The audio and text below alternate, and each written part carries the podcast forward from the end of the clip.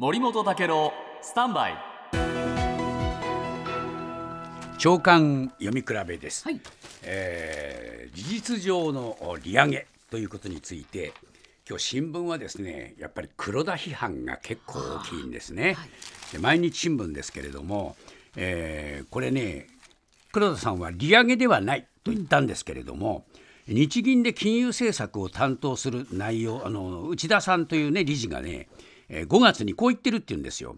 えーこの長期金利のあの幅をですね引き上げるということについては事実上の利上げにつなつながって日本経済は好ましくないんだと否定していた。はい。で黒田さん自身も過去にですね記者会見で明らかに金融緩和の効果を阻害するから考えてないと言っていたと、はい。それ今回ね利上げしといてね、えーおかしいじゃないかと、ええ。それだからこうやって利上げじゃない利上げじゃないと言い張るんだというのが毎日新聞の指摘です。はいでこれ、えー日本経済新聞はですねえじゃあこれ利上げしたらどうなるかっていうとですね、えーやっぱりね税収で返済する必要のある普通のお国債これの残高1000兆円に膨張していると。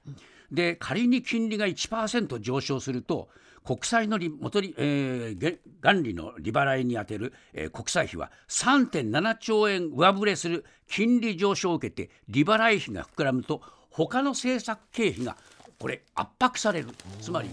国の予算編成に大きく影響する。これ金利上昇のまあ言ってみれば動きとなってしまうというふうに言ってるんですね。ですから朝日新聞は金利上昇が国民や市場にとって不意打ちになっただけではなくて政策の整合性も取れてなくなって放置すれば日銀の約束への信頼が失われるかもしれない。早くまあ退陣するまでにそれをちゃんと修正しろと市場は言っています。